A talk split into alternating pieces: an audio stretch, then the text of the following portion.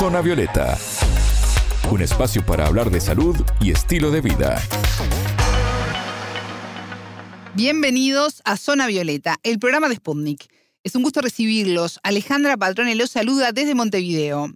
Ya está con nosotros Anabela Aparicio. Anabela, ¿cómo estás? Bienvenida. Bien, Ale, muchas gracias. Se terminó el debate entre el colesterol bueno y el malo. Especialistas advierten que estos términos son erróneos y debemos cuidarnos y controlar por igual ambos valores. Un especialista nos brinda detalles sobre este tema. Zona Violeta, los rostros de la noticia.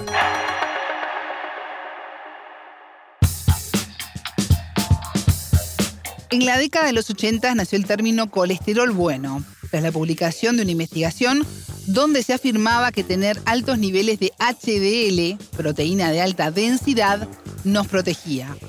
Así fue como adaptamos este concepto en todo el mundo y lo dividimos en valores, buenos y malos.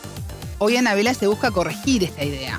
Sí, Ale, en febrero del 2021, una investigación publicada por el Hospital del Mar en España confirmó lo erróneo de esta teoría y aclaró que el colesterol bueno en realidad no es tan bueno como se cree y así reafirmó la necesidad de analizar esta patología como un todo.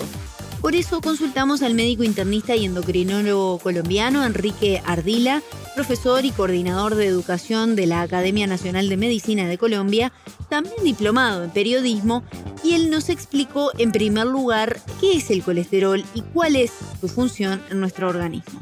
El colesterol es una grasa eh, que se forma, digamos, en el organismo, que es muy importante. El colesterol es importante para la hemostasis y todo el metabolismo intermediario. Y las hormonas, por ejemplo, tienen colesterol. Es que uno tiene que tener colesterol. Lo malo es cuando los valores de colesterol se exageran. Porque cuando los valores del colesterol se exageran, se pueden depositar en las arterias y pueden hacer lo que se llama arteriosclerosis y pueden producir enfermedades cardiovasculares, especialmente hipertensión arterial, infarto del corazón, etcétera, etcétera, cosas graves que se van produciendo, digamos, con la edad, porque la edad también tiene que ver con eso, y que esos kilomicrones que se producen producto del colesterol se depositan en las arterias y las arterias se vuelven más duras y por supuesto la circulación de la sangre es más mala. Hay otro factor importante que son los triglicéridos, que eso es otra grasa que se forma por el metabolismo intermediario, pero no a partir de las grasas propiamente, sino de los azúcares y de las harinas. En la medida que uno come azúcar o come harinas en exageradamente, eso puede producir también triglicéridos altos y ayudar al colesterol a depositarse en los vasos y hacer problemas como les decía, infarto miocardio, accidentes cerebrovasculares, hipertensión arterial, todas estas cosas. ¿eh?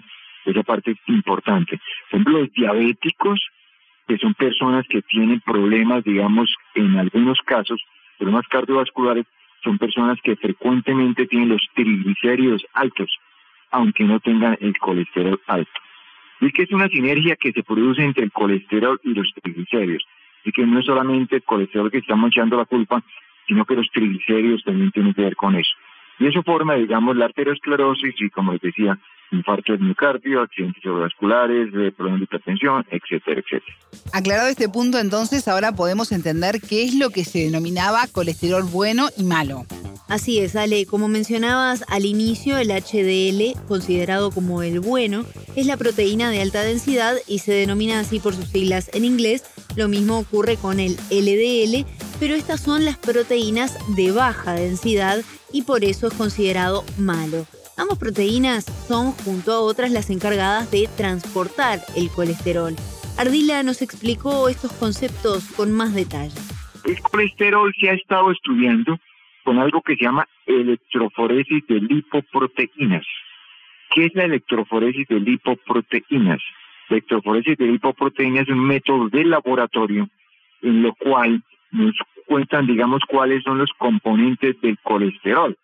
Entonces, uno de los componentes del colesterol es lo que se llama el HDL, que es el High Density Lipoproteins. Otro, el que se llama el LDL, es Low Density Lipoproteins. Otro que se llama el VLDL, que es el Very Low Density Lipoproteins. Es decir, que el LDL es el que forma, digamos, el colesterol total. El VLDL son los triglicéridos. Y el HDL es el que dice High Density Lipoproteins, que se ha dicho que es el colesterol protector que ayuda a proteger siempre y cuando el colesterol total o LDL esté en rangos normales. Esa parte es importante. El HDL, que es, digamos, el tema de nuestra conversación hoy, tiene que ver con el ejercicio físico. En la medida que hagamos ejercicio físico, el HDL se va a aumentar y se va a proteger cierta forma de que no se forme tanto LDL, low density lipoprotein, que es lo que se llama el colesterol total.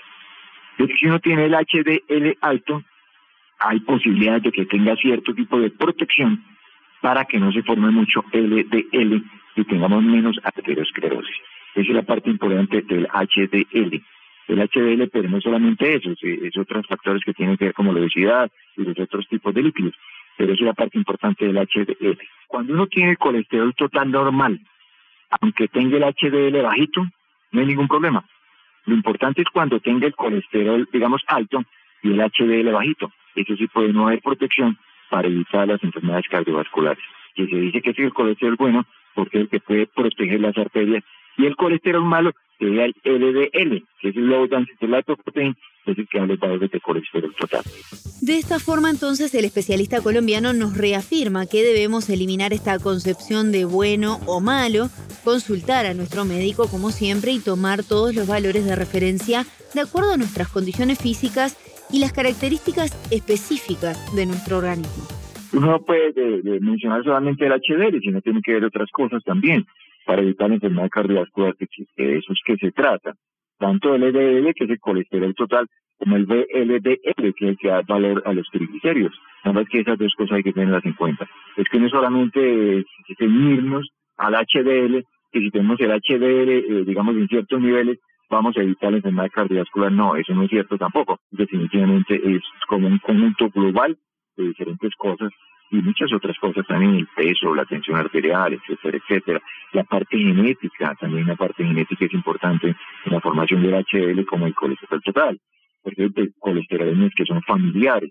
Hay gente que por más de que no coma grasas de origen animal, va a tener colesterol alto, porque tiene definitivamente un trastorno de hepático para metabolizar las grasas.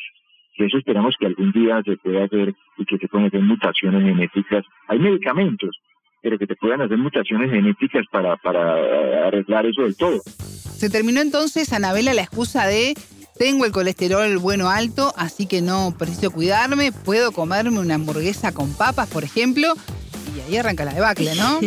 y esa era la excusa perfecta para todo, ¿verdad? Te agarrabas un camino equivocado siempre uno salía un poco más contento del médico. Decía, no, me dijeron que tengo alto el bueno, así Estoy habilitado.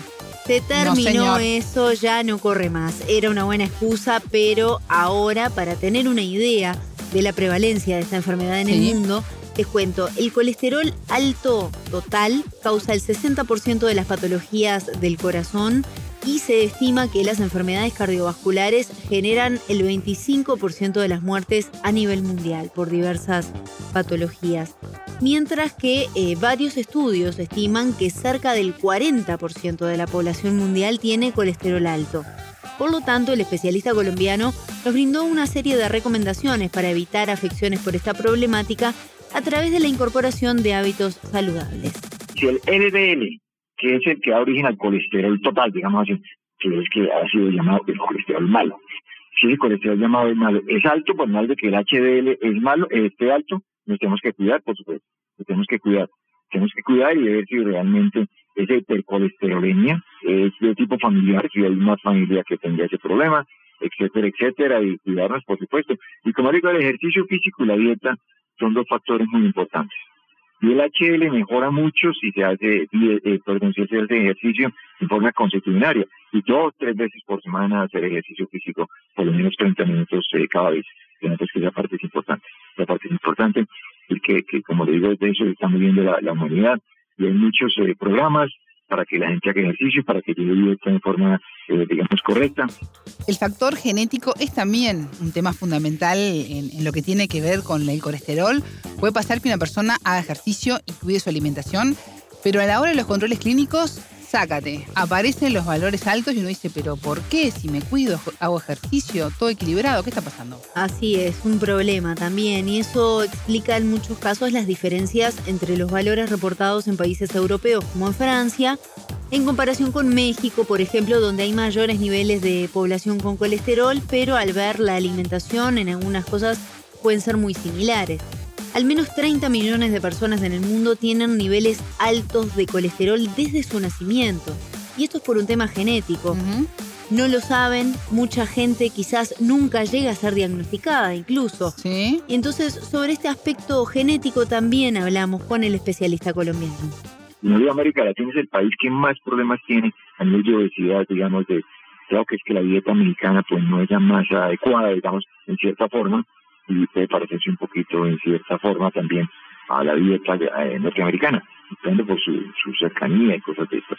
Ustedes de pronto en Uruguay, en la Argentina, ustedes comen mucha carne, y la carne puede tener también problemas de hipercolesterolemia total, digamos así, porque la carne también tiene grasa, y sobre todo la carne de vaca, la carne de vaca porque, digamos, el músculo de la vaca tiene, digamos, eh, mezclada con grasa. Por más de que la carne aparentemente sea flaca, puede tener grasa lo que no pasa con la carne de cerdo. Con la carne de cerdo que siempre fue muy mal valorada, toda la gente le tenía como cierto rechazo a comer carne de cerdo, pero el cerdo eh, metaboliza la grasa de una forma distinta. Es que si usted le quita, digamos, la grasa a la carne de cerdo, con lo que se hace, digamos, lo que llamamos en Colombia el chicharrón, ¿bien? le quita eso, la otra carne es magra y no tiene colesterol.